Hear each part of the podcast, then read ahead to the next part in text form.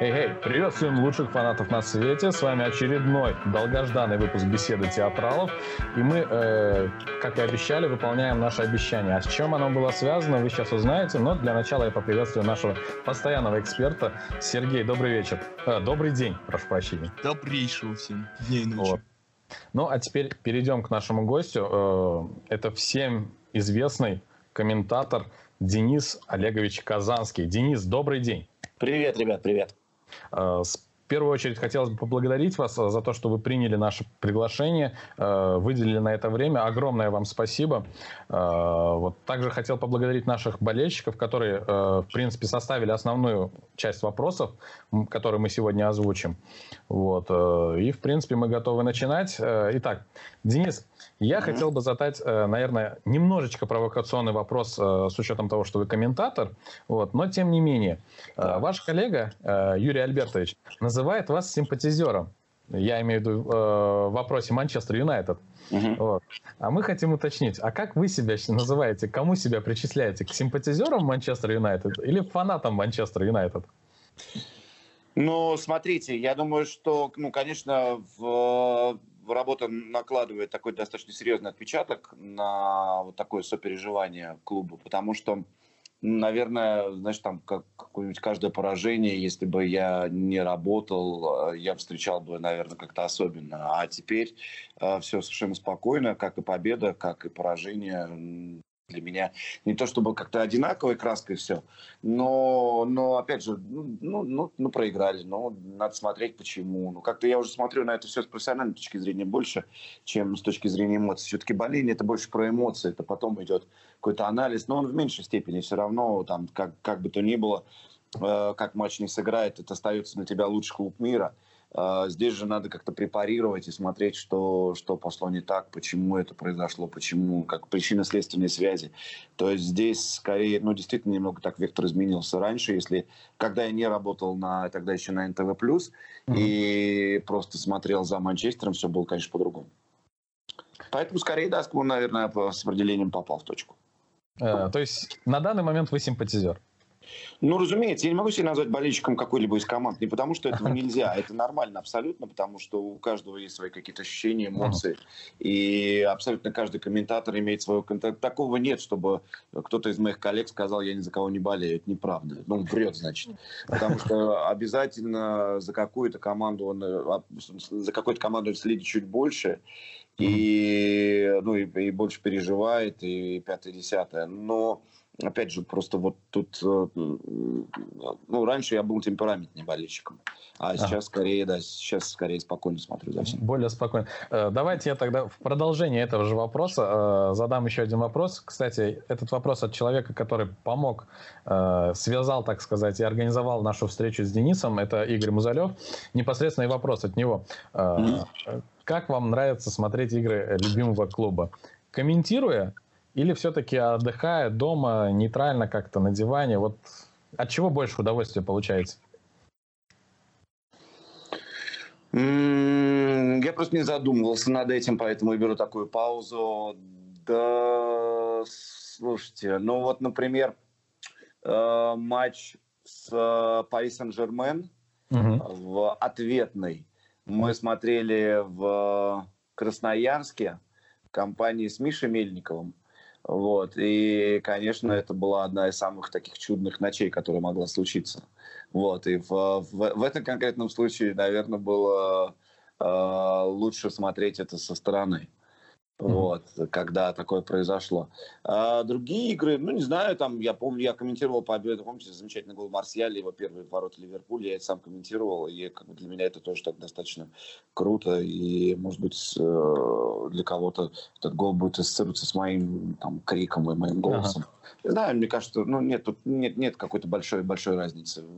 И, и, и там, и там вы получаете определенное абсолютно. удовольствие. Да, оно, оно в разной степени, но это абсолютное удовольствие, конечно. Хорошо. Э, давайте тогда уже перейдем непосредственно э, к нашим э, нынешним текущим событиям, связанным с премьер-лигой английской, связанным с Манчестер Юнайтед. Хотелось бы вот у вас уточнить. В середине, ну, условно говоря, в середине прошлого сезона к нам пришел легендарный Сулшер, вот, который на данный момент, как нам кажется, должен все изменить. Вот. Ага. И, от, и отсюда из, э, вытекает вопрос от э, Олега Кротова, нашего подписчика. Верите ли вы в проект Сушера? То есть верите ли вы в то, что Сушер сможет все изменить? И э, Сушер является ли тем человеком, кто должен все изменить? Ну, послушайте, я не атеист, я верю в Бога, а все остальное, мне кажется, что не очень правильно как-то вот таким критериям верить, не верить, потому что э, ну, это невозможно. Мы, uh-huh. мы не знаем, что будет впереди. Я, честно говоря, был... Я, я прекрасно понимал логику Вудворда, когда после э, вот этой огромной серии победных матчей он назначил Сульшера в качестве главного. Но и тогда, и сейчас я считаю, что он сильно поторопился с этим, потому что, ну, действительно, это, это какой-то невероятный риск, и он обусловлен исключительно популизмом. Поэтому вот чтобы его там не заклевали, чтобы как, как он не принял, ну, не знаю, надо было ждать. И неправильно, наверное, суждать верю, верю, не верю. Надо смотреть на то, что он пока делает и куда идет. То, что он делает сейчас, мне не очень понятно. Потому что, с одной стороны, э, вот э, подписание двух защитников – это то, о чем давно много, ну, говорил Мурини еще. Когда Хороших, был качественных защитников. Ну, разумеется, он и просил таких. А с другой стороны, вот его такие большие слова, очень важные, которые, ну, лично мне очень понравились, что у нас будет чистка и там пере, э, переосмысление состава. Он этого вообще не сделал, и я не понимаю, зачем такой состав Манчестера, куда всех этих людей ставить. Поэтому здесь я, я, я просто пока наблюдатель, я не могу это вот опять же в uh-huh. такой парадигме верю, не верю. Э, там кажется, получится, кажется, не, ну, не знаю. 4-0 круто начали, круто начали. Сегодня ну, мы говорим перед э, Вулверхэмптоном, проиграет Манчестер. Мы будем говорить о том, что, ну, блин, нафиг он нужен. И он, ну, все, все идет не так. Поэтому здесь, мне кажется, не совсем правильная категория. Если судить, опять же, по его поступкам, то они пока вызывают больше вопросов, чем, чем ответов. Угу. Угу, понятно. Знаете, а... такой встречный вопрос. А не кажется ли вам такой идет в клубе некое брожение? Потому что периодически всплывает разного рода информация. То есть а Вудвор, допустим, вот э, было одно из сообщений о том, что якобы даже если у Оли не получится, он понимает задним умом, что э, Оли все равно будут болельщики любить. То есть э, идет какое-то брожение в клубе, и, возможно, то, о чем постоянно говорил Мауринio, оно действительно до, до сих пор это существует. То есть недопонимание между тренером и, допустим, Вудвортом. Мы такие вещи надумываем с вами. Мы э, просто смотрим со стороны, и кажется, что и брожение, и какие-то несогласия. Давайте вот, э, ну, мне кажется, все, тут достаточно все просто. И в этом плане, если вы смотрели такое хорошее программное выступление Мауринio сейчас перед матчем Манчестера и Челси, он э, абсолютно верные слова говорил про Лэмпорда, и мне кажется, что они абсолютно подходят и к э, Сульшеру. Ну, вот опять же, оттолкнемся от логики, да, ты приводишь человека, который вылетел из Кардифа, который там, ну, выиграл что-то с Мюльде, но это абсолютный, наим в тренерском варианте. То же самое происходит с Лэмпордом. Ну, что он там год про, про, про ребяжил, это дерби, шестое место. Кто в нормальном уме назначит тренера дерби, каунти, тренером Челси? Понятно, что здесь ни о каком э, тренерском Э, ну, багаже и, собственно, и назначении из-за тренерского э, опыта не идет и речи. Что в случае с Челси, что в случае с Манчестером. Mm-hmm. Это абсолютно чистый популизм. И это, ну вот то, что сказал Жозе, я тут не буду себе приписывать, это попытка купить время. Ты не покупаешь себе тренера, ты покупаешь время, потому что с Челси... Лояльность этом... фанатов. Да, ты не, э, с Челси никто не будет требовать чемпионства. И с Манчестера прямо сейчас тоже вряд ли кто будет требовать чемпионства, потому что э, состав тяжелый, все это наследие, бя-бя-бя, надо все это пере пере перемалывать. И у тебя есть тренер, которого любят фанаты. То есть тут что Абрамович, что Вудворд поступили ну, достаточно логично. Uh-huh. Вот. Но вот дальше начинаются уже как раз тренерские вещи. И вот здесь мы видели, например, как а, там Лэмпорт не справился на Олд но затем, как он все здорово сделал в Стамбуле, это была совсем другая команда. Мы видели, как Сульшер э, начал и успокоил Пакба и вытащил из него самое лучшее, что могло быть. Но как он не справился с Пике в концовке сезона. Вот и так, и так, это, это абсолютно недостаток опыта, и это время, которое есть у них, и нервы, которые теперь у нас, э, думаю, что болельщиков Челси и Манчестера все меньше и меньше становится. Ну, в принципе, мы уже все привыкли э, смотреть матчи любимых команд э, с, с валерьяночкой, с настойкой валерьяна, поэтому ничего на данный момент не изменится. Я хочу вам задать вопрос, э, который мы задаем, в принципе, э, практически всем нашим гостям с момента, как назначили Сулшера. Я думаю, вы уже догадываетесь, о чем идет речь. Э, кого из кандидатов, из тренеров э, вы бы хотели увидеть на тренерском мостике, если бы это был не Сулшер? И, в принципе, э, так скажем, вариант с, Жозе, э, Жозе Мауриньо, то есть оставить его на месте, тоже как бы не откидывается. То есть, на ваше мнение, как, как, кто должен был прийти, если не Сулшер? На кого стоило а, обратить внимание? Ну, знаете, как бы вот, ну, понятно, что я бы, честно говоря, очень хотел, чтобы Муриню остался, но это было абсолютно невозможно, потому что, ну, сейчас модное слово токсичный. Вот uh-huh. Жозе, к сожалению, таким стал в последнее время, и что бы он ни делал, в какой бы команде он ни находился, это обязательный конфликт, который ему нужен для существования. И, но в таком клубе, как, э, ну, собственно, все клубы, где он работал, это, это переходила всякую грань, и, и э, ну, дальше это были бы деревянные солдаты Жозе Муриньо, и это было бы невозможно, ну, и так было невозможно смотреть, и, и сяк было бы, наверное, невозможно. Поэтому это был абсолютно единственный верный ход с э, его уходом. Что касается тренера, ну, тогда называли все, я, честно говоря, видел в этом логику фамилии Почтина, потому как э, там действительно довольно довольно серьезный багаж тренерский. И э, там человек, который может разложить э, свою работу так на дистанции, мне кажется, что это был бы очень интересный кандидат. Но я понимал бы и Леви, который не собирался его отпускать. И mm-hmm. опять же, это, это было бы нормально. Но опять же, но если выбирать Сульшера и Почтину, конечно, Почтину. Конечно. Понятно. А все остальное, все остальное просто лукав. Потому что мы, опять он может получиться, ну, как и с Фергюсоном. Никто же не знал, что там придет из Абердина. И ну, то, тоже, по большому счету, для Англии, это, ну, ну, что это за Абердин? И да, там Еврокубок, ну, замечательно, но ну, что это такое? И вдруг это, это вот выпало. Поэтому сейчас абсолютно точно с Сульшером это попытка воссоздать то, что произошло с с Фергюсом. Фергюсом. Да, до этого приходили тренеры с разными философиями и, и с трофеями, что самое главное, потому что нужен был немедленный результат. Сейчас Вудворд понял, что никто с таким составом результат не даст. Ни Почетина, ни Маурини, ни Вангал. Поэтому нужен вот такой вот э, вариант поиска второго Ферги. И э, вот как раз Сульшер ему отвечает по вот этим критериям. Да, но тут получится, не получится, нам очень сложно сказать. Знаете, mm-hmm. я выскажу такое интересное мнение. Возможно, даже немножко со стороны хотят найти своего Гвардиолу. Ну нет, нет. Нет, я, точно... я в плане того, что ноунейма. Все-таки Гвардиола вообще без тренерского опыта, даже без Мельда пришел на пост Барселоны и получилось. Не, я не, не соглашусь. Я вообще не соглашусь, потому что очень важно посмотреть, что Гвардиола делал в Барселоне Б.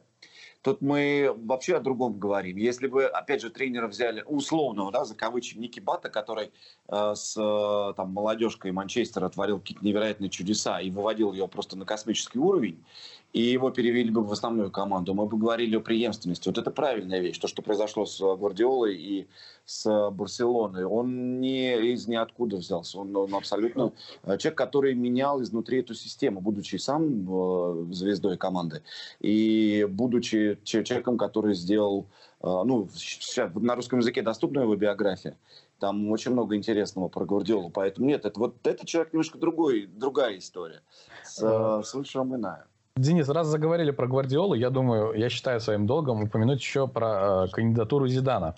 Ну, то есть, по сути, примерно плюс-минус та же история. То есть он э, работал э, с молодежкой Реал Мадрида, завоевал кубки. Э, как вы к нему относитесь? То есть э, очень много людей считают, я извиняюсь за выражение, э, физруком его считают. То есть даже сейчас, с учетом того, что Зидан достаточно выиграл за очень короткий промежуток, и очень много людей считали, что Манчестеру все-таки нужен именно Зидан. Э, даже не Почетина, не кто-либо еще, а именно Зидан. А как вы отнеслись бы к этой кандидатуре? Я бы отрицательно отнесся к этой кандидатуре. потому что то, что требуется Манчестеру, это, можно сказать, нужно хирургическое вмешательство. Угу. То, что бы дал Зидан, это была бы гомеопатия. И в, с такой ситуации тоже Манчестер бы не вырвал. Зидан великолепный тренер для кубковой истории. Посмотрите, сколько он выиграл чемпионатов с Реалом. И сразу все станет на свои места, потому что э, его единственная заслуга была, ну, по большому счету, да, три Кубка Лиги Чемпионов, ты, ну, пойди выиграй, это понятно. Но у него был невероятный состав. И он этому составу не мешал играть. Как только началось, все началось. Вот сейчас мы, мы видим, что сейчас с Зиданом происходит в Мадриде. Да, в прошлом сезоне все это отчаянно было хорошо видно. Угу, да. Поэтому э, у Зидана был просто абсолютно гениальный состав. Нельзя было его испортить. И Зидан, как человек э, умный и, э, и, и ну, топ, конечно, он этого и не сделал. Поэтому молодец. Но Манчестеру нужно совсем другое. Здесь состава нет. Здесь нужно подбирать футболистов. Здесь нужно столько настроек провести, чтобы все это хоть как-то поехало. Поэтому мне кажется, что это точно был бы вариант э, отрицательного опыта для самого Зидана и для клуба. Хорошо. Э, следующий вопрос, он будет связан э, с руководством клуба. Хотелось бы услышать э, в первую очередь мнение ваше как человек, который симпатизирует Манчестер Юнайтед, и во вторую очередь уже как профессионала, комментатора, так сказать, из профессиональной сферы. Как вы относитесь к Глейзерам и в частности к Вудварду? То есть Должны ли эти люди управлять э, нашим любимым клубом, или все-таки э, что-то они делают не так? Потому что очень много фанатов э, опять я не знаю, вы, наверное, уже знаете, поднялось это движение Glazer Out, ну, э, опять летят самолеты, э, вертолеты вокруг над Олд Траффордом и другими стадионами с этим призывом.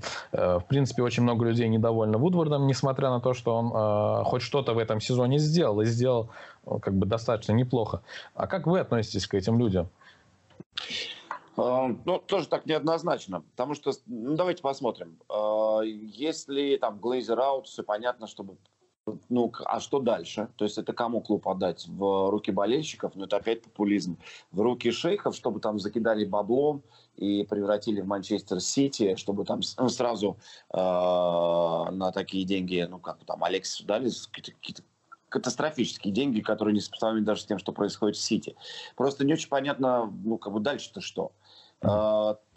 Опять же, совершенно прав э, э, Ван Перси, который в интервью на Sky рассказал о том, что Манчестер превратился в такой больше финансовый клуб, чем ну, коммерческий клуб, чем футбольный. Ну, это действительно было не, неизбежно, и, по крайней мере, коммерчески важно было оставить после ухода Фергюсона хоть что-то в порядке, потому что все-таки Фергюсон и Гилл ушли одновременно, и это был большой удар.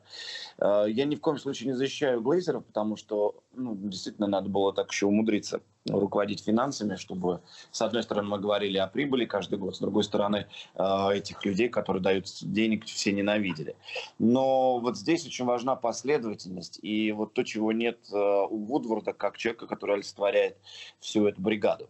Потому что как можно подписать контракт с Муринью и не давать ему тех игроков, которые он требует? Для меня это нонсенс. И мне вообще непонятно, как это все сложилось. Мне кажется, что правильнее там договориться, что тебе те-то, те-то, те-то игроки приходят, а потом ты продлеваешь контракт с э, Манчестером. Но, видимо, Жузе, который, которому в этой ситуации я доверился бы, и он абсолютно прав, который говорит, что, когда говорит, что в Манчестере нет системы управления.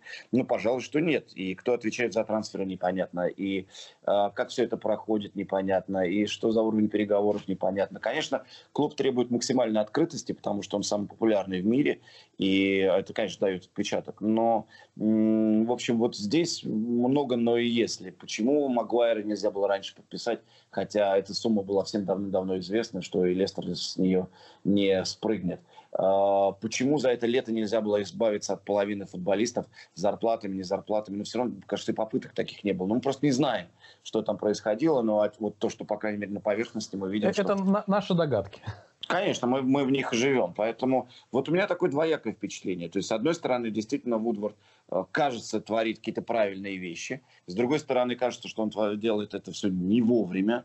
И когда переходил Алексис в обмен на Мхитаряна, я думаю, что многие радовались. Потому что, ну, понятно, Микки как-то вообще вне системы, а Алексиса берут ну, прям вот игрока топ-класса, там, они хороший обмен. Но Хорошая адаптация к английскому футболу. Ну, конечно, да, человек, который играл, тут же седьмой номер, это фортепиано, все так красиво. А потом узнается, ну, потом выясняется сумма его контракта, все охреневают, конечно, немедленно. И теперь непонятно, куда его деть. Если Интер заберет его там с доплатой, то уже будет замечательно. Поэтому вот вроде как все правильно, но как-то шаг вперед, два назад. Поэтому сейчас взяли Магуайра, но Смолинг, Джонс э, остаются, Ян капитан команды. Что это такое? Как это все делается? Непонятно. Поэтому у меня такое двоякое отношение. Угу. Кажется, в данном случае хорошо посмотреть со стороны на Ливерпуль. Они же тоже пришли к своему управлению, э, так скажем, научившись на ошибках, но это произошло достаточно быстро. Ну как быстро? Смотри, сколько они выигрывают. Нет, нет, нет, нет. Я к тому, что... Сергей Новейший Сначала а, их покупают, да, там, американцы, да, у них там тоже катастрофическая система с Кэролами, Даунингами, там вообще ужас, что за игроки были.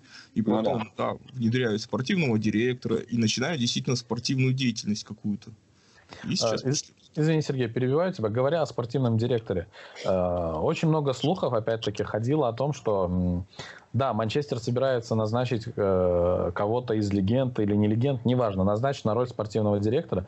При этом э, роль этого спортивного директора будет не совсем понятна, ибо обычно спортивного директора назначают для того, чтобы ну, он как минимум проводил трансферы, вел трансферную политику и т.д.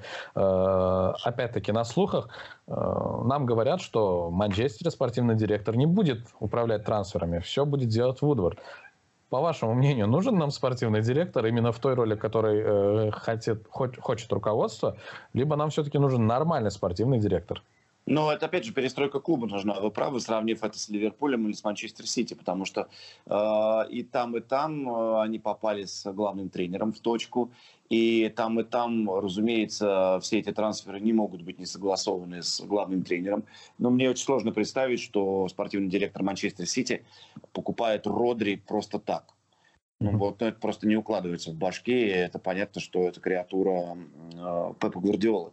Но, ну, действительно, в этом случае как бы спортивный директор работает на клуб, а не на главного тренера. То есть тут, тут очень важный момент. В Манчестере, мне кажется, даже, ну и сейчас, очевидно, что позиции Сульшера очень шаткие. И я бы не исключал, что по ходу этого сезона его выгонят. Поэтому здесь спортивный директор ну вот как слом в клубе необходим, но это и разделение полномочий, наверное, об этом Вудворд не собирается задумываться или не хочет задумываться.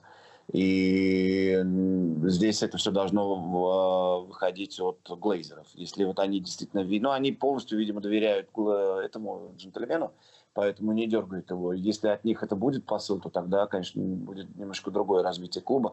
Но, опять же, мне кажется, что очень важно ну, в данном случае с Манчестером посмотреть, что будет с, с Ульшером.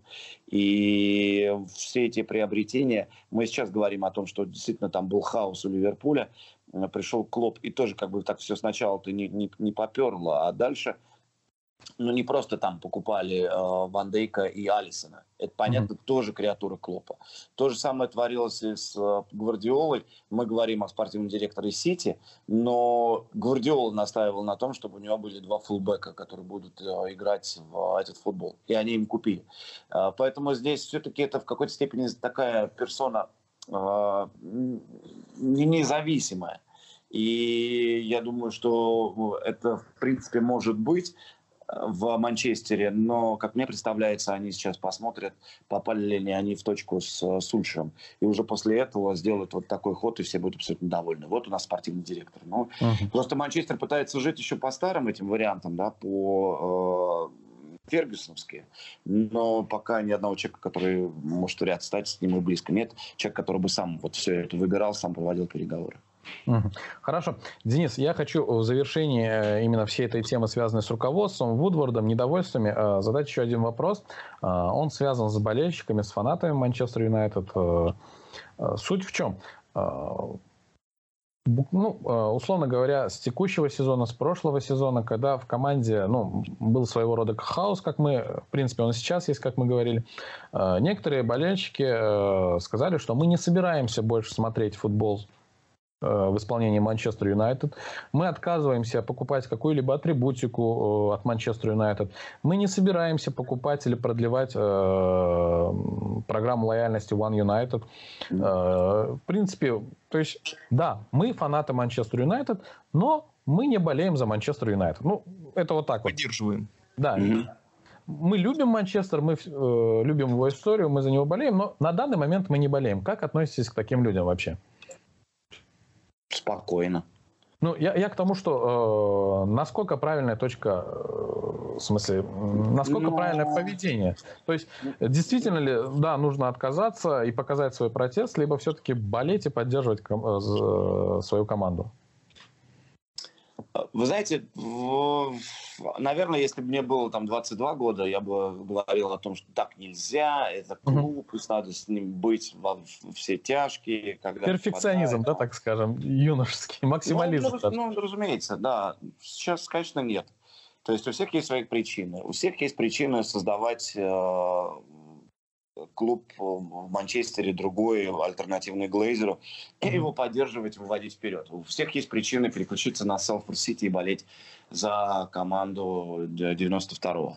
А, у всех есть какие-то причины вот поступать так. Да? Я смотрю за тем, что сейчас происходит в Ньюкасле, э, на эти еженедельные марши болельщиков против Эшли. Они приходят на стадион или не приходят, и все равно видят, что там больше 40 тысяч.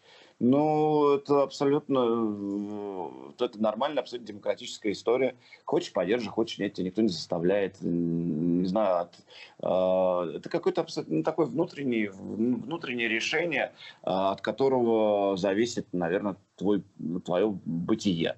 Вот, вот и все. А я, я, просто у меня нет никакого права осуждать это и, и Не-не-не, мы, мы не, абсолютно не стоит. Э, вопрос не, я, я, не для осуждения я, задан. Просто интересно, позиция, э, ваша позиция, ваше мнение к отношению... Да, не, нормально. Ну, просто, ну, кого-то довели, кто-то считает, mm. кто-то там умирает и, и ждет каждой игры, и как бы там команда не сыграла, и, и все, и там может быть, это похоже немножечко на шизофрению. Кто-то вот так реагирует, и это тоже в какой-то степени шиза. Ну, в общем, не знаю, мне кажется, что ну, надо спокойно относиться к выбору людей, и ничего такого тут нет, никакого криминала. В принципе, э, частично мы тоже поддерживаем эту точку зрения. Главное, что вы болеете, хоть в сердце, хоть не проявляя это, главное, что вы болеете за клуб. Э, следующий вопрос у нас будет э, связан с трансферным окном, летним трансферным окном, которое провел Манчестер Юнайтед. Вроде как часть фанатов относительно довольна нынешним трансферным окном. Другая часть говорит, что нас опять обманули, дали нам э, три футболиста, и все. На этом все окончено. А как вы оцениваете, насколько э, хорошо прошло трансферное окно, и кого бы вы э, с точки зрения эксперта, профессионала считали нужным к обязательному приобретению со стороны Манчестер Юнайтед? Ну, пойдем с защиты. Мне кажется, что важнейший момент это то, что команда оставила Дехе. И мне кажется, что это все абсолютно точно согласовывалось с трансферной политикой. Если бы никого не покупали в оборону, я вполне предполагал бы вариант с э, Дехеа где-нибудь в Париже.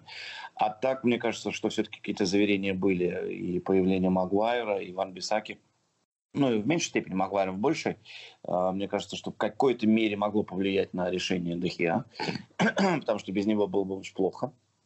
А, остальное, ну, остальное, ну, Джеймс, красивая покупка для будущего, который сейчас уже в какой-то мере может, а, ну, не то, что менять результат, ну, кто знает, может, сейчас он, опять же, разорвет Вулверхэмптон, и мы будем говорить, что он поменял результат, но это красивая инвестиция и хорошая история, и тем более, что действительно давно не покупали британцев в, в таком количестве.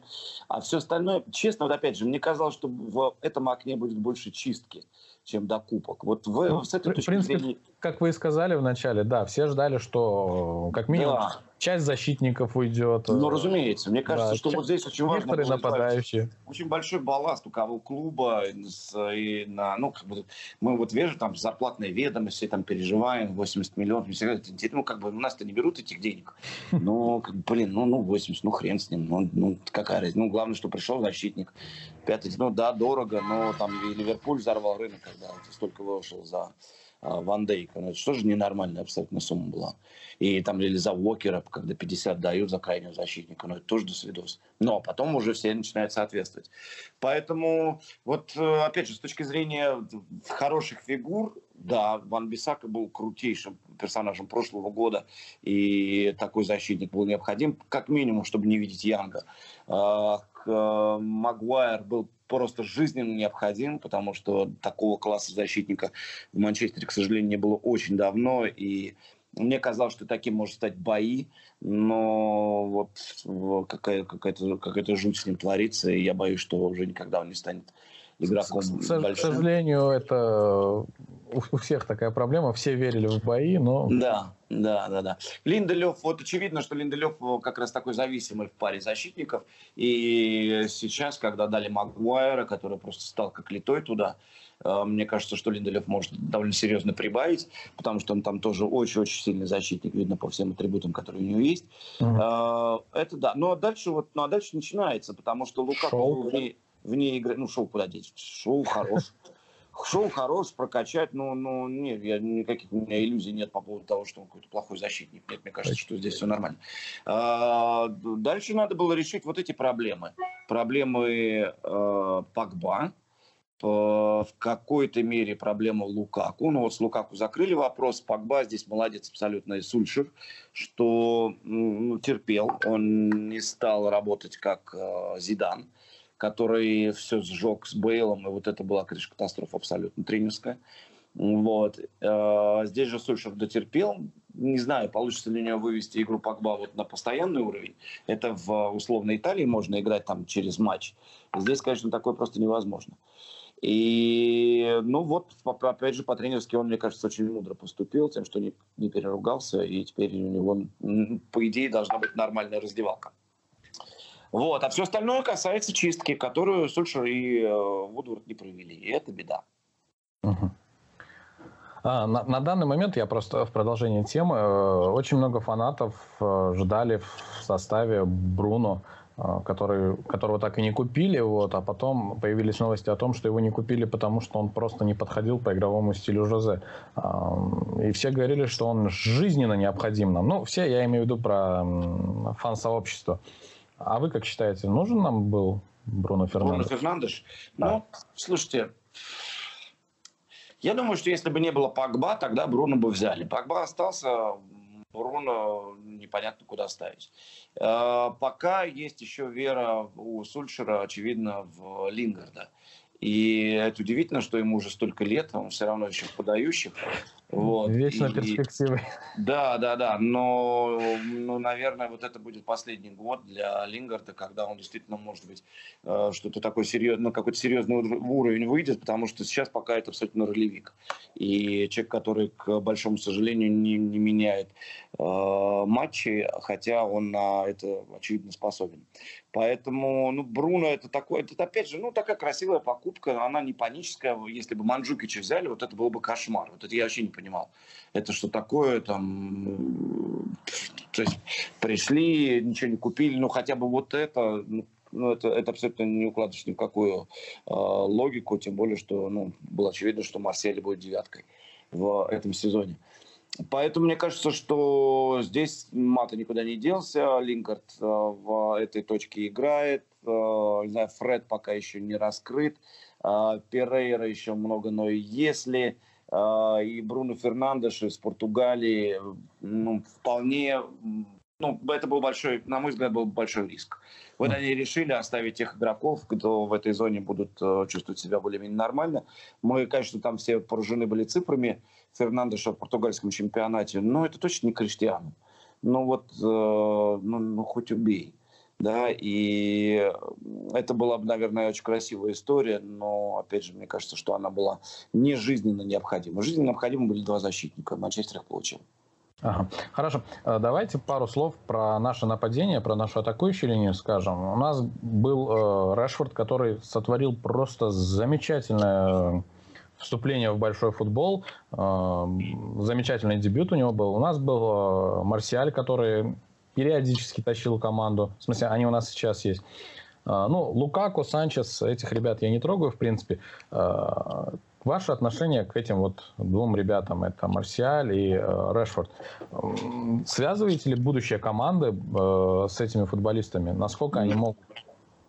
Ну, разумеется, мы сейчас очень легко увидеть уже стиль Сульшера. Понятно, что все это стремится к... Ну, мне очень понравилась эта история. Я вам расскажу. Мы встречались в Катаре, когда были там на нашем предсезонном турнире от Матч ТВ, встречались с Борой Милутиновичем.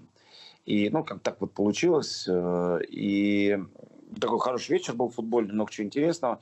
И он задал нам вопрос, я был с коллегами, комментаторами, какая команда в истории футбола нанесла больше всех вред игре? Вот как вы сами ответили на этот вопрос? А, Реал? Сити, скорее всего, вообще любая команда, которая с шейхами. Ну, ну, хорошо, давайте, давайте сузим временные границы и скажем, ну, условно, новейшей истории. Ну, я так понимаю, идет речь, намек на Манчестер Юнайтед. Ну, почему? На мой взгляд, это Реал. Реал Мадрид. Почему? Эм, не знаю, мне кажется, они всегда э, делали не очень, не очень хорошо поступали с другими клубами. Да, у них были огромные деньги. Но это Реал Мадрид это по сути, э, э, так скажем, популярная э, фраза «мешки э, с самого начала». вот, посто- с постоянным вливанием денег. Э, и, в принципе, из-за них, на мой взгляд, э, в тот период и ныне сейчас из-за Манчестер Сити и ПСЖ повышаются стоимость на футболистов, э, раздуваются контракты. То есть, ну, это клубы, которые могут позволить себе все и позволяют себе все. Допустим, в случае, если с Манчестер Юнайтед э, Манчестер не всегда покупает того, кого хотел, и э, делает это, то если, допустим, условно Реал хотел Азара, не в mm-hmm. прошлом сезоне, но в этом сезоне он его купил. И э, неважно, нужен ему ну, был Азар или нет, ну, как минимум для медийности он его купил. То есть, mm-hmm. на мой взгляд, э, главный вред со стороны Реал Мадрида это то, что они всегда раздували э, трансферный рынок. Ну, собственно говоря, ныне под, эту тенденцию подхватил э, тот же самый Сити и ПСЖ. Сережа, ну, а вам как кажется? Мне кажется, что вообще логика вопроса была не в этом. Это, по-моему, действительно любой человек скажет то, что вот Амир озвучил, то, что действительно, да, там деньги. А вот я, я чувствую какой-то подвох, честно. Ну, разумеется. Потому что мы тоже начали перебирать э, варианты и Интер Мауриньо, который там убил Барсу там и выиграл, и там пятое-десятое. Но, э, опять, это, это точно не, нет понятия правильного ответа, это просто э, то, как Милутинович видит это, это дело, и он нас заставил задуматься.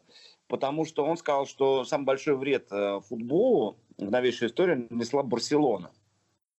Вот, и мы так ну, схренали. А он говорит, а того, что они показали игру, э, которую хочет видеть теперь любой владелец клуба. Будь то ты э, Шамиль Газизов из Уфы или, я не знаю, там ну, владелец клуба в э, Эмиратах. Потому что хочется играть как Барселона. Очень интересная логика. Да, и разумеется, как Барселона играть просто невозможно по одной простой причине, потому что там нет таких футболистов в любой команде нет футболистов, которые есть только в одной. Но с э, тренера будут спрашивать именно вот такую барселонскую игру чтобы вот все красиво, чтобы все летело, чтобы Хави Иньеста Месси, чтобы там вот, вот они вот так вот творят, что-то похожее. Разумеется, ну, понятно, что копия хуже, чем э, то, что делает Барселона. И через какое-то время э, владельцы, видя, что ни хрена не получается с этими футболистами, они этих футболистов не трогают, они убирают тренера. И таким образом идет вот действительно серьезный такой деструктив вообще в футболе. И, ну, действительно, довольно любопытная точка зрения, потому что так или иначе все, ну, с какими-то там отклонениями, но пытаются играть что-то похожее. Сейчас происходит это в какой-то степени в топовых клубах Англии, потому что мне, для меня очевидно, что в какой футбол хочет играть Сульшер. Он сейчас пытается сложить что-то похожее от э, Пепа и Клопа. Понятно, что это две лучшие команды, но это точно не выработка какого-то, ну, попытка выработать свой стиль, но на примере вот этих двух клубов. То есть если раньше было это в принципе невозможно, такие вещи, как-то клуб развивался э, самостоятельно, то сейчас это в, с точки зрения командной игры, это попытка что-то воссоздать э, вот из того, что ты видишь. Это нормально, потому что все-таки мы берем образец э, ну, лучших клубов, да, и то, что вчера, как вчера там Сити гонял Тоттенхэм, это, конечно, абсолютно, абсолютно уникальная история. Вот Тоттенхэм пытается ни на кого быть не похожим, идет каким-то своим путем, но видите, тут как еще и Вар с живет дружно. Вот. И это возвращаясь к тому, что как формируется атака Манчестера. И вот под этот э, гибрид э, Клопа и Пепа, то, что, на мой взгляд, то, что пытается сделать сейчас Сульшер, как раз и не подходят варианты типа Алексиса и Лукаку, а идеально ложатся варианты Лингарда, Решфорда и Марсиаля. И это, ну, опять же, это не копия Салаха, Мане и Фермина. Это чуть иначе, но это попытка высокого прессинга, это попытка быстрых ног, это попытка быстрой контратаки с э, Погба. Например, такого игрока в, в Ливерпуле точно нет в центре поля, как Погба. Такой игрок в Сити ну, пожалуй, это Кевин Дебрюйне, но он гораздо быстрее, чем а, Погба. И вот как раз это вот такое сложение, мне кажется, то, что и хочет сделать э, Сульшер, и именно поэтому у него такие атакующие футболисты, именно поэтому нужен был Джеймс, который может летать там с невероятной скоростью везде. Поэтому нужен был Ван Бисака, который может э, начинать оборону еще на чужой половине поля э, довольно высоким прессингом. Поэтому под эту концепцию все футболисты и ложатся. Мне кажется, что здесь последовательный Сульшер. Угу.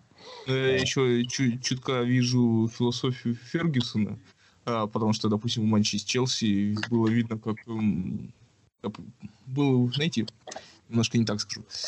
А, когда-то сказали о том, что у какого-то журналиста спросили, кто лучше всего контролирует игру.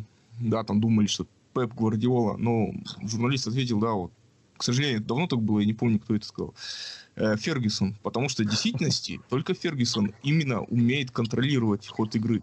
То есть Сульшер отошел немножко назад, давая мяч сопернику, казалось бы, но э, за счет этого футболисты Челси оголяли свои позиции как раз-таки для нужного момента прессинга со стороны Манчестера. Ну, ну, слушайте, опять же, это не матч против Челси не может быть э, таким большим критерием. 4-0 крутейшая победа, но нельзя себя обманывать. Надо смотреть. Я думаю, что завтра будет очень интересная игра, потому что, э, с одной стороны, Вулверхэмптон команда в три центральных, которая играет и которая защищается очень низко к воротам. С другой стороны, она дико опасная контратакующая команда. И вот как взломать этот блок и как не напороться на контратаки, это, конечно, гораздо интереснее, чем то, что произошло с Челси, потому что там можем, конечно, вести разговор. Ну, мне не очень нравится, вот если бы там не штанга Абрахама, ну, нафиг, она штанга и штанга. Но вы абсолютно правы, Челси решил так атаковать, полез, как это было сейчас только что в Стамбуле. И Манчестер этим воспользовался, потому что очевидно, что такая игра при наличии таких быстрых нападающих, какие есть у Манчестера, и Погба, который может отдать пас абсолютно гениальный, она очень комфортная. Но вот что будет происходить с командами, которые будут закрываться, вот это гораздо интереснее и важнее. Я думаю, у нас просто проблема в том, что мы пока только матч Челси этого сезона. Да, конечно, конечно. у нас вот, ну, мы, мы, мы видели предсезонку, да, и видели матч Челси. Э, что самое интересное для меня, во всяком случае, было, как в начале было отмечено, Челси проиграл нам 4-0, а, но примерно тот же самый Челси выдал очень хороший матч. Э, но он не тот. Он не ну, тот. Ну, ну, совсем не тот. Потому что, нет, я тут это два разных Челси абсолютно. А, первое, это, конечно, состав. Uh-huh. И э, появление Канте а, это все меняет. Вот. И то, как Челси играл против Манчестера, вообще не похоже на то, как он играл против Ливерпуля. Мне даже немного обидно за Лэмпорда, что он не получил трофей, потому что он, опять же, с тренерской точки зрения в этой игре видел гораздо больше, чем Клоп. И то, как он вот наделил, опять же, футболистов, которые были при Саре, совсем другим смыслом, и uh-huh. Жоржинью, который наконец стал давать передачи в атаку, и ну, уже там пару голевых того мог записать себе. И Канте вот в этой роли совершенно другой. Это очень круто. Но там пересмотр, опять же, ну, тут все достаточно просто, мне кажется, в случае с Челси, то, что при Саре процент был владения порядка там 65-70. И в такой ситуации э, тем футболистам, которые у него были, он Канте, если мы возьмем в частности, ему было очень тяжело показать свои лучшие характеристики. Сейчас процент с Ливерпулем был низок. И в этом плане как раз вот здесь совсем по-другому повел себя и Канте с его перехватами, и работоспособностью, и восстановлением, и продолжением атаки. И у Жоржиньо было не так много времени для этих мячей, чтобы организовать обостряющие передачи. Поэтому он и играл все время вертикально, а не горизонтально. Нет-нет, Челси совсем другим был. Опять же, Канте на матче с Манчестером у него была какая-то микротравма. Вот, поэтому он говорили же, что он не, не будет играть именно с первых минут. Ну да, да, да. Возможно, повлияло Конечно. результат. Вполне возможно. А, э, раз мы начали говорить про Челси, давайте поговорим, в принципе, про АПЛ в целом. А, ну и, в принципе, про э, все, что происходит около футбола. А, на ваш взгляд, ну, это было, ну, во всяком случае, все фанаты э, британских клубов, английских клубов, говорили, что АПЛ это самая сильная лига, э, футбольная лига в мире. Э, как на ваш взгляд, она осталась таковой? Конечно. А, а в будущем что, что ожидает, как думаете? Ну вот я к тому, что, допустим, э, в Париже появился ПСЖ, появился в том плане, что там появились шейхи, начали вливать деньги, вроде другие команды развиваются, в Италии тоже вроде какие-то инвестиции пошли, ну, э, в Испании и так все ясно, все, что было. Останется ли, ну, как минимум, ближайшие лет 5-10 АПЛ такой же сильной, как и была? Пока там такие деньги, разумеется, останется. Ну, во-первых, давайте с того, что в Англии работают лучшие тренеры. И uh-huh. это абсолютно точно, если мы возьмем там четыре команды, тут никаких сомнений быть не может. И плюс ко всему, такие талантливые молодые тоже едут туда, как, например, Фарки в Норвиче. Это тоже такое очень интересное событие, за которым надо последить в этом сезоне. Mm-hmm. Это раз. Вторых, ну, как бы критерии, пожалуйста, сейчас только что четыре команды в финале двух кубков. Да-да-да. И э, я думаю, что нигде э, больше, ну, опять же, мне кажется, что выиграть Лигу чемпионов гораздо проще, чем чемпионат Англии. Выиграть чемпионат Испании и Лигу чемпионов сопоставимо Италии тоже Э, в какой-то степени. Но они говорят, что вот для нас Лига Чемпионов, а вот в, в Англии совсем другое дело. И мне кажется, что это, конечно, главный критерий. То, что mm. вот Лига гораздо легче дастся, чем э, чемпионат. Хорошо. А, вопрос про трансферный рынок я сейчас говорю не про сами трансферы, а про то, насколько э, запредельными стали цены на футболистов. Да, мы учитываем инфляцию, что, условно говоря, тот же Рио Фердинанд э, в тот период, когда его покупали, 32 миллиона, да, по-моему, сейчас сопоставим с той же стоимостью, которую мы отдали за Харри Магуайра, 80 миллионов. Но, э, в принципе, как бы для нас, для людей, для обычных людей, которые ну, получают среднюю заработную плату, видеть, как за одного футболиста, я сейчас не про Гарри, Гарри Магуайра, про какого-нибудь среднего футболиста отдают 50 миллионов, э, ну, это для нас немножечко тяжеловато. Как думаете, продолжится ли вот это повышение цен, или все-таки произойдет такая футбольная инфляция, все рухнет, исчезнет, и э, цены опять станут какими-нибудь более-менее нормальными. Либо все-таки клубы перейдут к новой системе э, оплаты. Это, условно говоря, что мы видели в этом сезоне. Э, клубы делали обмены, небольшую доплату. Как вот ваше видение, что будет дальше?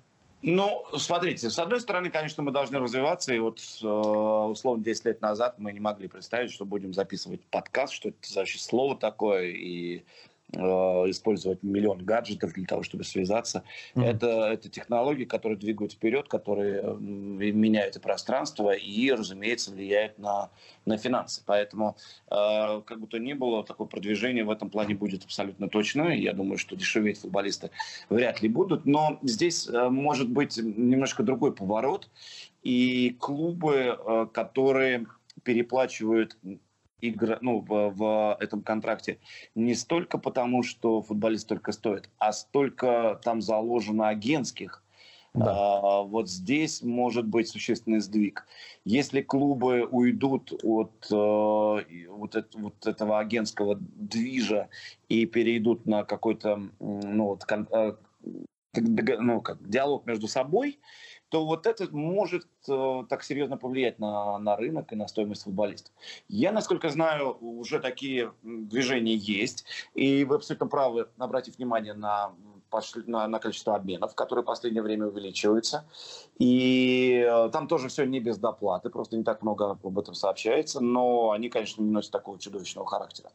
Поэтому мне кажется, что это такой хороший маркер для всех нас, что рынок постепенно меняется, и вот э, таких агентских команд будет все меньше и меньше, а, соответственно, э, вот клубы будут выходить на другой уровень общения, а значит и влиять на деньги. Я думаю, что так в ближайшие пять лет это вполне, вполне резонно предположить, что появится какой-то такой очень важный рынок, э, рынок Э, либо обмена футболистов, э, либо диалога между клубами в не агентской составляющей.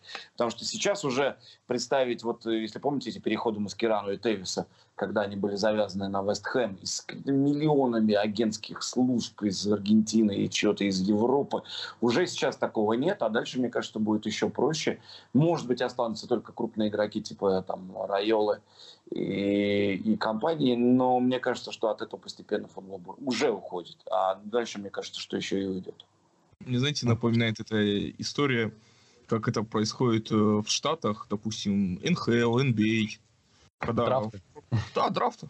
Система драфта будет. Но ну, драфт, ну, это немножко другое. Все равно у хоккеистов-то есть агенты в НХЛ, НБА. И ну, они скорее сикерсы лоббируют и помогают рекламировать. Ну, ну, ну, ну, нет, ну, драфт, не знаю, нет, драфт вряд ли. Драфт вряд ли, потому что немножко другая... Нет, там уже это все устаканено было достаточно давно, и мне кажется, что футбол вот так не поменяется, это кардинально точно. А уйти от агентских, вот это вполне реально. А, ну, поживем и видим, что будет, э, в принципе, с футболом. Э, задам вопрос непосредственно связанный с Манчестер Юнайтед. Э, вы вначале отметили, что не очень любите как бы делать какие-то домыслы, выводы. Но, тем не менее, я все-таки задам этот вопрос. Как оцениваете нынешний сезон с точки зрения перспектив? На что, в принципе, сможет наша команда претендовать в этом сезоне? Если можно, какую позицию займет? Вот так вот. Ну, тут опять я не буду оригинальным, потому что тут я вместе с Мауриньо. Я думаю, что Манчестеру абсолютно по силам выиграть Лигу Европы и быть в четверке. Угу. Вот. Ну. И я думаю, что в, может в какой-то момент э, встать вопрос выбора между тем и тем. Ну, мало uh-huh. к концу сезона, когда, как докатится Юнайтед и как будет складываться английский чемпионат. Но я думаю, что вот обе эти цели абсолютно реалистичны. Победы в чемпионате нет. А, второе место, я думаю, ну, второе и третье место нет. А вот битва за четвертую позицию в Лиге Европы, да. Заберем заслуженное четвертое место у Арсенала. Ну, там, там свои тараканы. Сейчас да. эти команды, Арсенал, Челси, Манчестер, мне кажется, примерно в одном состоянии находятся, и между ними, как и в прошлом году, будет битва. А на кого делаете ставку в качестве победы АПЛ в этом году? На Сити. На Сити. Хорошо. Потому Я что, так... да, ну тут все просто объяснять. Ну, ага. смотрите, для меня, например, удивительно было, что э, Клоп ничего не меняет потому что ну, невозможно э, это сделать. Почему, э, почему не менял бы условные там Гвардиола, я бы понял. Потому что у него сложилась чемпионская команда, и здесь э, добавление там нескольких игроков может нанести вред какой ну не то чтобы вирус какой-нибудь занести, но ну, все равно уже сложился раздевалка, уже все друг друга знают. Нужно какое-нибудь омоложение, для этого есть собственная академия очень серьезная. А, но и здесь тоже он прекрасно понимал, что Фернандиньо не молод и нужен ему а, обязательно Родри, вот, что нужно усиление и такой на всякий случай backup на фланге, он это сделал. Потому что вот в длинный сезон ему опять надо заходить на Лигу Чемпионов. Почему это не сделал клуб, для меня загадка. с этой командой он не выиграл чемпионат. Они набрали 97, они чемпионы Европы, разумеется. Но они не стали, ну, они, но они не выиграли. И, значит, и эту команду нужно было улучшить. Клуб поверил, видимо, в то, да, поверил в то, что у него все замечательно, и так и пойдет. Но уже ну, и по предсезонным играм, и по Суперкубку, и вчера по Саутгемптону было хорошо видно, что особенно в обороне у команды большие проблемы. И я боюсь, что это может стать таким серьезным моментом для них в этом году. Я ну, считаю со своей колокольни, что, во-первых, у Ливерпуля слабенькая скамеечка. То есть э, есть конкретные игроки, а вот э, в случае надобности подменить кого-то, если надо будет в случае травм тех же самых, от них никто не застрахован. Скамейка-то узковатая получается.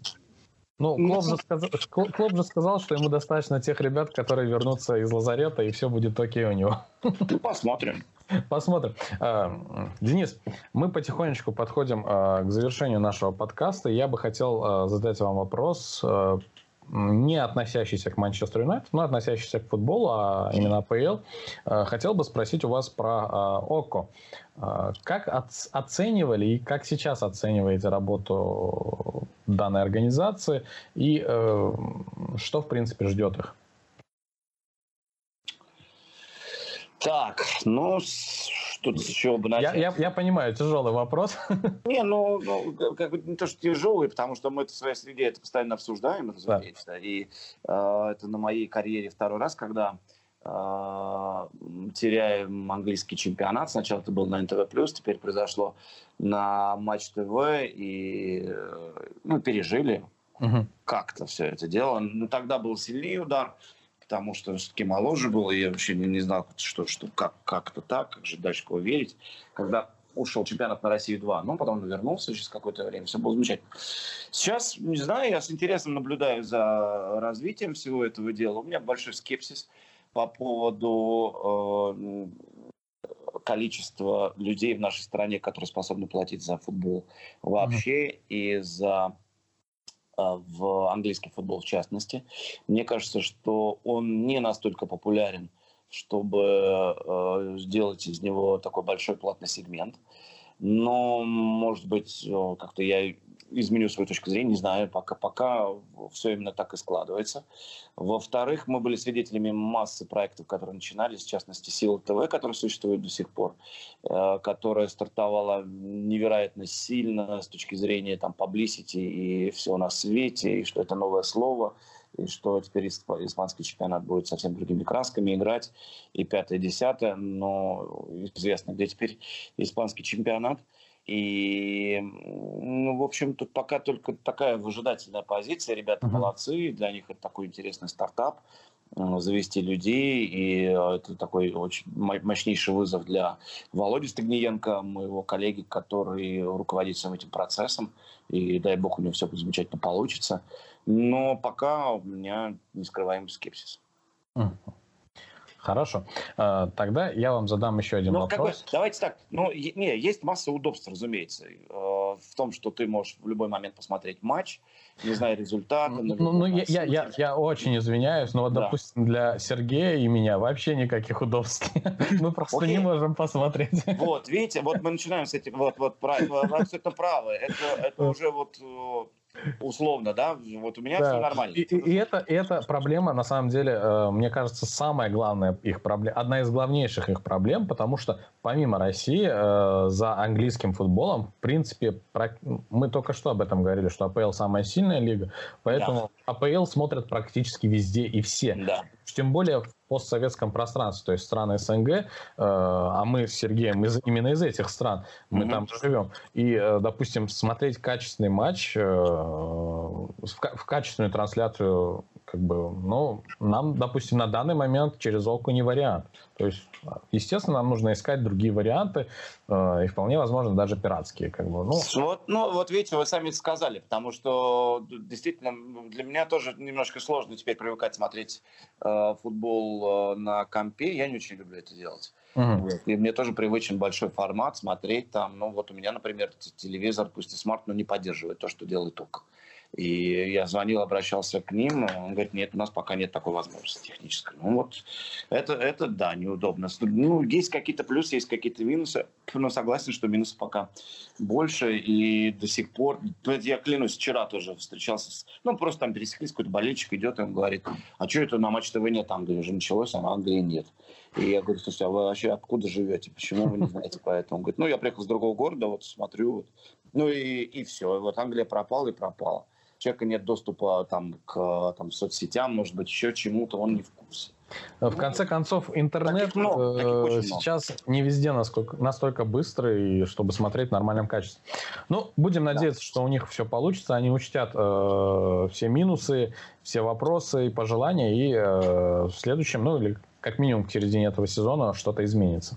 Вот. Денис, я бы хотел попросить вас немножечко поностальгировать вот, э, отправиться немножечко в прошлое и спросить у вас, э, помните ли вы свой самый первый матч в роли комментатора? Если помните, то какой? И э, помните ли вы свой самый первый матч в роли комментатора, когда вы комментировали э, игру Манчестер Юнайтед? Нет и нет. Хорошо, давайте тогда так. Ну, смотрите, ну, давайте так, а, как называется, Самый первый матч, наверное, ну, естественно, я не помню, кто там с кем играл, но это было еще в Липецке, я оттуда родом. И это был год 90, наверное, восьмой или девятый, 98 98 когда хоккейный клуб Липецк вышел в Суперлигу. Ага. И тогда мы, ну, я вышел с такой идеей к руководству моей местной телекомпании, чтобы показывать хоккей в прямом эфире, потому что он тогда был невероятно популярен в городе, ну, Суперлига все-таки это прям, ну, супер-супер. И тогда пошли навстречу, мы сначала работали под запись в таком хоккейном варианте, uh-huh. то есть первый период снимают на, на пленку и, э, ну, сводят, разумеется, там режиссер какой-то пульт был, и увозят в телецентр, и оттуда показывают, когда идет второй период. Ну, вот это, это так называемый хоккейный вариант. А на следующий год уже были прямые эфиры из Дворца спорта Звездный. И там, ну, там целая история, конечно, как все это происходило. Как тянули кабель, оптоволоконной связи, чтобы был прямой сигнал. Но это вот 98-99. А потом э, и хоккейный клуб вылетел, и я ушел в Липецке уже в основную программу новостей, то есть уже не спортом занимался, а главными новостями. И в 2006, когда я переехал в Москву, уже спустя столько лет, вот благодаря конкурсу комментаторов. Вот. Я просто помню, что же был хоккей, и я комментировал в паре с Юрием Альбертовичем Розановым. Uh-huh. И помню, что прекрасно, что была команда Акбарс, а вот с кем она играла, точно не помню.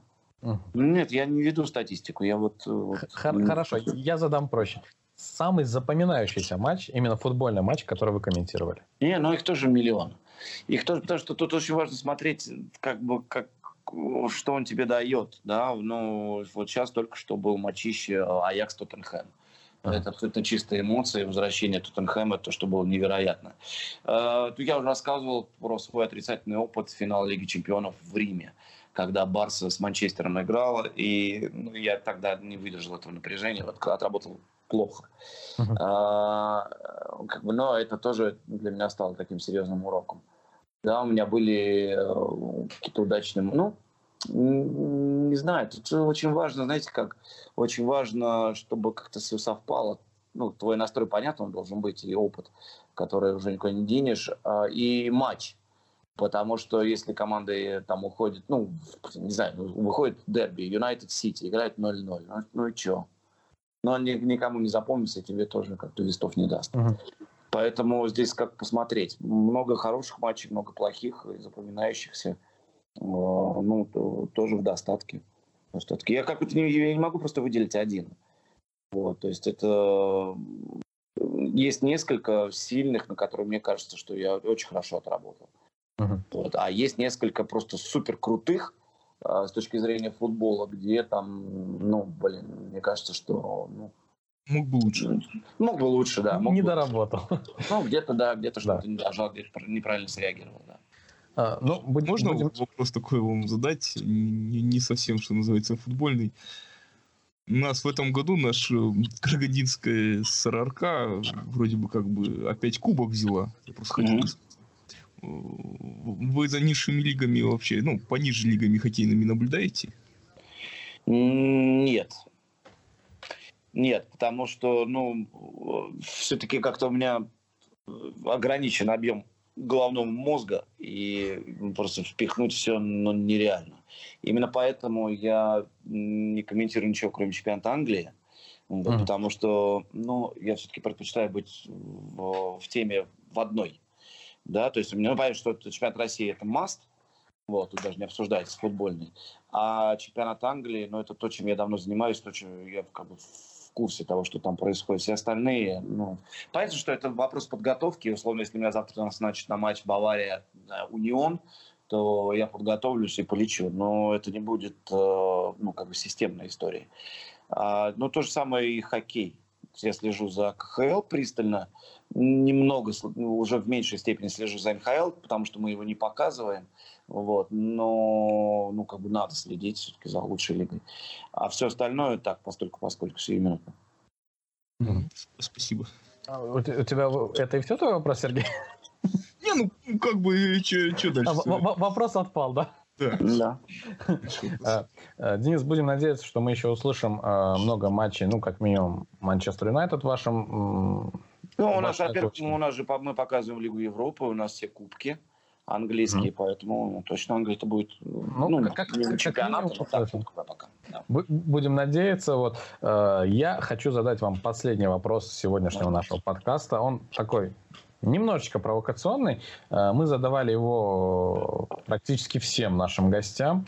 Вот. Э, понятно, что принципиальным соперником исторически для Манчестер Юнайтед являлся Лидс и Ливерпуль. Да. это понятно. А, сейчас у нас новая история, у нас появились очень шумные соседи, и вроде как Ливерпуль тоже воспрял. Так вот, кто для вас принципиальный, Манчестер Сити или Ливерпуль?